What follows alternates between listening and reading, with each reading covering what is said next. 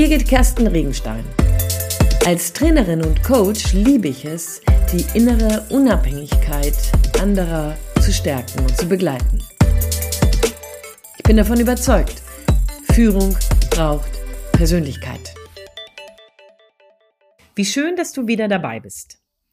Ich möchte gerne heute mit dir über ein Phänomen nachdenken, was sich in den letzten Jahren tatsächlich im Hinblick auf charismatische Führung verändert hat.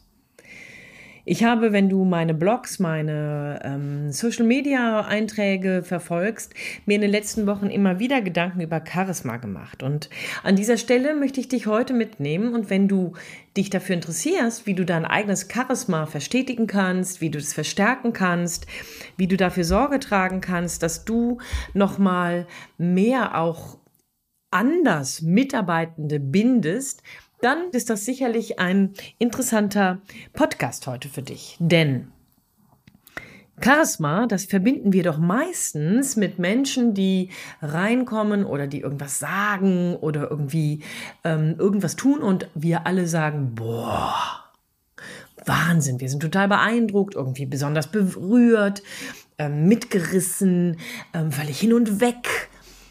Ähm, und ich glaube, dass diese Qualität von Charisma natürlich immer noch besteht. Und es gibt Menschen, die dieses Charisma haben, die überzeugend sind, die berührend sind und die ähm, in ihrer ganzen Art und Weise uns mitnehmen. Interessant ist bei der gesamten Forschung zu Charisma, dass immer deutlicher wird, dass es dabei gar nicht unbedingt um irgendwelche Kompetenzen geht, die laut sind. Also rhetorisch besonders gewandt sein müssen oder ähm, irgendwie besonders selbstsicher ähm, auftreten müssen oder keine Ahnung, irgendwie besonders lautstark reden wollen, sich besonders durchsetzungsstark formulieren können. Sondern in den Forschungen wird immer mehr deutlich, dass Charisma selbstverständlich mehr und mehr eine Frage der inneren Konkurrenz ist. Das heißt also, wie sehr bist du mit dem, was du willst, mit dem, was du bist, mit dem, was du, ähm, was dich auszeichnet, wirklich sichtbar. Und interessant ist ja, wenn du mich länger schon hörst, wenn du mit mir bereits gearbeitet hast, dann weißt du, dass es etwas ist, wofür ich brenne. Mit dir und für dich in deiner Aufgabe, in deiner Qualität als Führungskraft immer wieder darüber nachzudenken, wo bist du wirklich hörbar? Wo bist du wirklich sichtbar? Wo bist du wirklich bei dir und sehr, sehr gut nachvollziehbar? Wenn ich jetzt mit dir über eine neue Art von Charisma nachdenke, dann ist das eingebunden in vier bestimmte Kompetenzen, die, wenn man sich ähm, Alexander Groth anschließt, eine sogenannte menschenorientierte Leistungs, äh, eine menschenorientierte Führungsprinzipien sind. Die menschenorientierten Führungsprinzipien sind präsent sein, empathisch sein, humorvoll sein und demütig sein. Nun sind Präsent, Empathie und vielleicht auch Humor für dich nicht so ganz so fremd. Und in den meisten Fällen, wenn wir über Führung reden, sind das Kompetenzen, die natürlich immer vorausgesetzt werden. Auch da mache ich in meinen Coaching-Sequenzen und auch in meinen Vorträgen, in meinen ähm, Trainings durchaus immer wieder die Erfahrung, dass das nicht stimmt. Ja, es gibt ganz viele Menschen, die unwahrscheinlich viel Probleme haben, präsent zu sein, also im jetzt zu sein.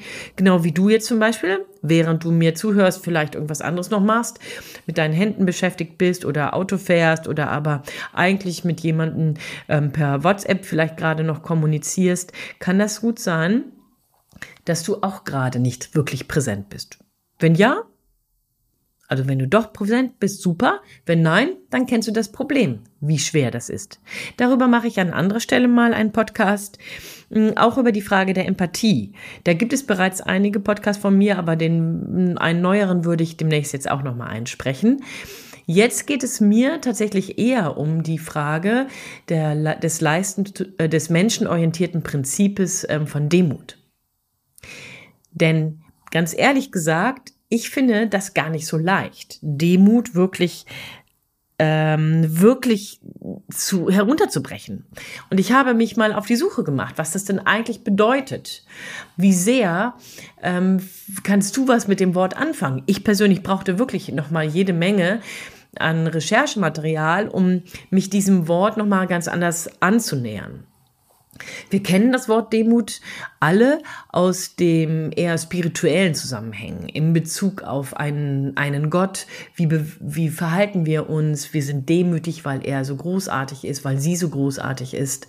Wir sind, ähm, fühlen uns in Anbetracht der Großartigkeit eines Gottes ähm, vielleicht auch etwas kleiner und werden demütig im Sinne von, wir sind uns unserer Kleinheit bewusst. So ist Demut, wenn wir über menschenorientiertes ähm, Führungsprinzip nachdenken, nicht gemeint in erster Linie. In erster Linie ist es so, und vielleicht fange ich erstmal damit an, mit dir darüber nachzudenken, was Demut bewirkt, bevor ich mit dir darüber nachdenke, was sie eigentlich ist. Man hat in den sämtlichen Studien herausgefunden, dass da, wo Menschen in ihrem Führungsgebaren demütig sind, demütig agieren, da wird der interne Wissensaustausch unter den Mitarbeitenden intensiver, spürbar, messbar, intensiver. Die Lernkurven sowohl von den Beschäftigten als aber auch von den Managern werden steiler. Also auch das kann man messen. Das ist total spannend. Das Arbeitsklima wird daran angelehnt besser und die Teamkreativität wird größer. Wenn du dazu mehr, mehr wissen möchtest, kannst du in den Show Notes gucken. Es gibt da jede Menge Links, die wir ähm, angeben können und die ähm, sicherlich sehr, sehr spannend für euch sein können. Abgesehen davon wird im ähm, Team die Fehlerkultur wohlwollender.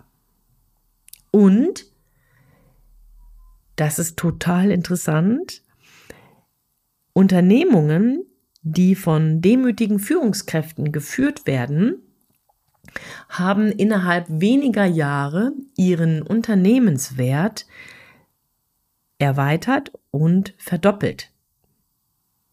Also ist es hier gar nichts mit Weicheierei, mit sich klein fühlen, mit sich unterwerfen, sich mit ähm, irgendwie nicht fähig fühlen, sondern ihr merkt, dass da, wo Menschen ganz bewusst Führung in einer demütigen Art und Weise ausleben, gibt es einen Rieseneffekt. Ja, und jetzt, ich glaube, spätestens jetzt möchtest du natürlich wissen, was ist das denn dann eigentlich? Ja, wie, wie kann man denn demütig werden. Oder aber, und das glaube ich, kann man lernen, wie kann ich denn demütig sein lernen?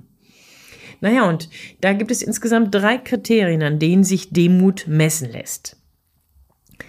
Einmal die Frage nach der Selbsteinschätzung. Also jetzt mal Hand aufs Herz, ja? Also wie sehr weißt du, wie gut du bist? Wie sehr weißt du, was du kannst und wie sehr akzeptierst du, dass du bestimmte Dinge nicht kannst?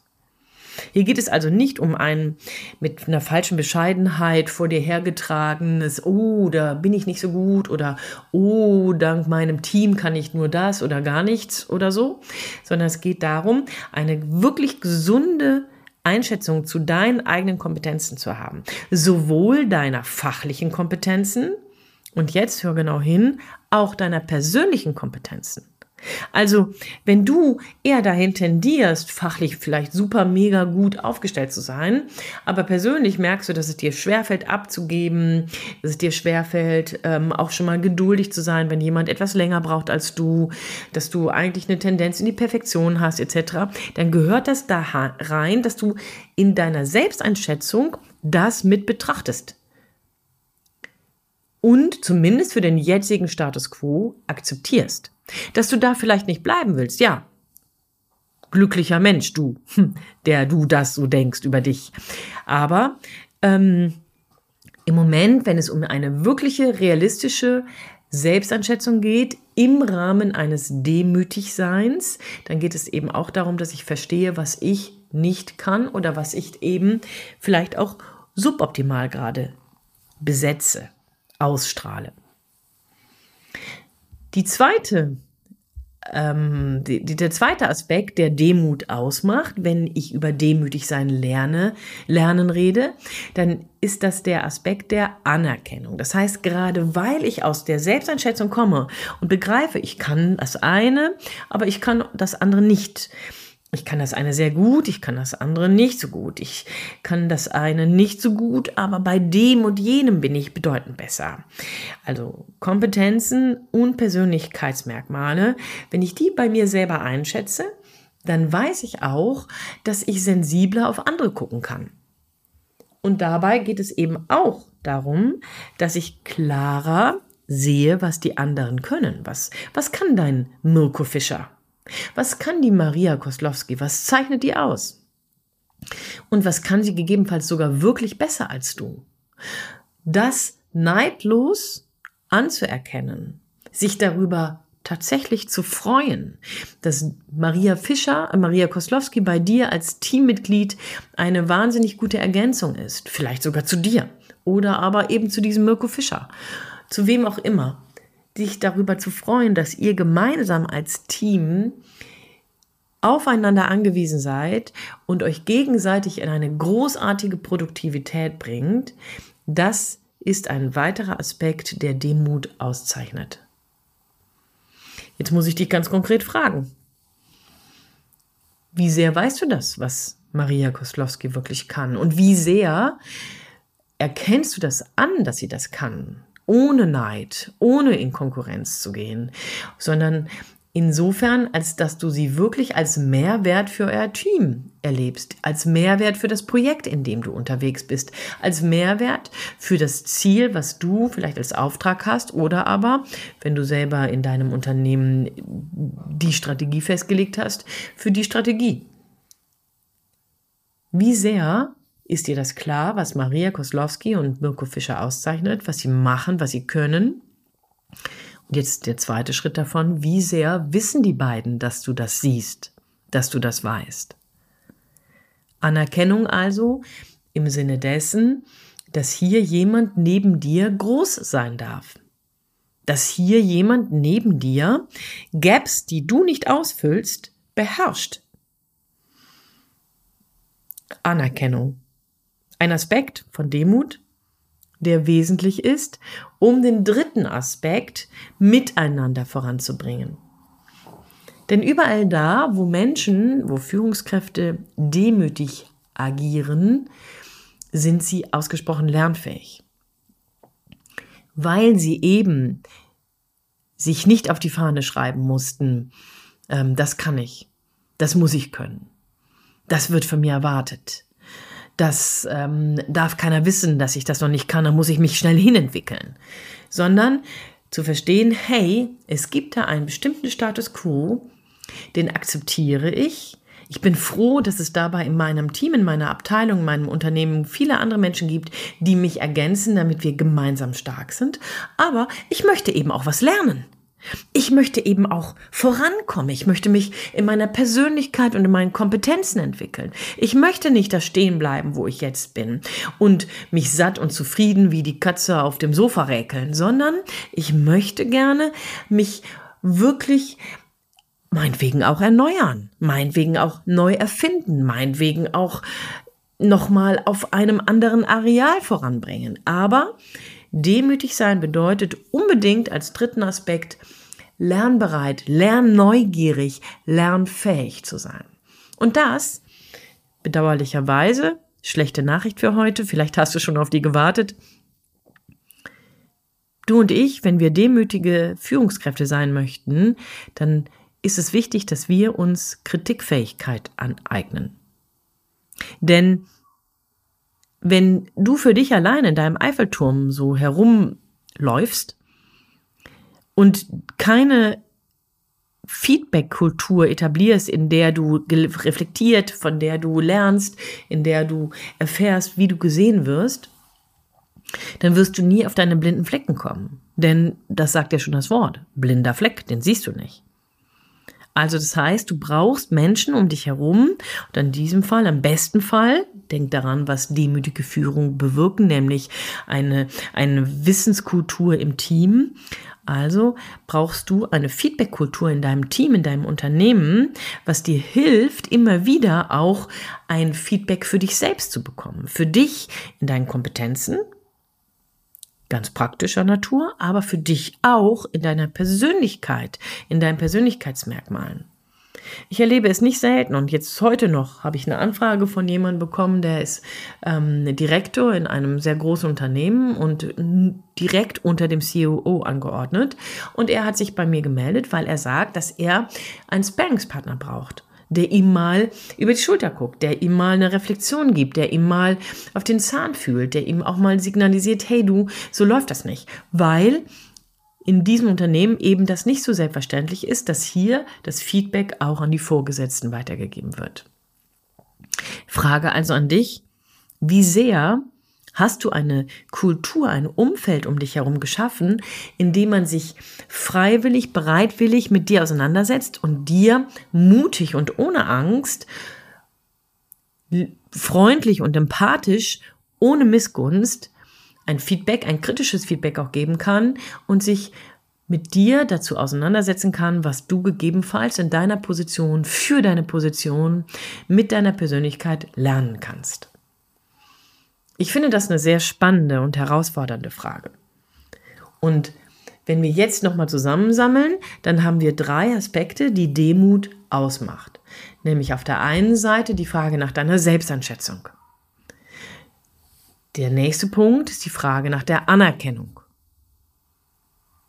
Und der dritte Aspekt ist die Frage nach der Lernfähigkeit. In allen drei Aspekten ist sicherlich Musik drin. Und ich bin davon überzeugt, dass es für jeden von uns da noch etwas gibt, wo wir uns weiter entwickeln können. Für heute wünsche ich dir auf jeden Fall mit Hinblick auf diese drei Aspekte viel Spaß bei der Selbstbeobachtung, um dich einzuschätzen, viel Spaß bei der Beobachtung deiner Mitarbeitenden, um sie anzuerkennen und viel Spaß bei dem, was dir vielleicht jetzt nochmal deutlich wird, wo du lernen kannst. Und bei allem, so wie immer, wünsche ich dir viel Spaß, wenn du dich dabei rechts überholst, denn dann bist du bereits beim Lernen. In diesem Sinne, so wie immer bin ich überzeugt davon, Führung braucht Persönlichkeit, deine Führung braucht deine Persönlichkeit. Wir hören uns sicherlich wieder und bis dahin liebe Grüße, deine Birgit Kersten Regenstein von Teamkompetenz. Einfach stärker machen.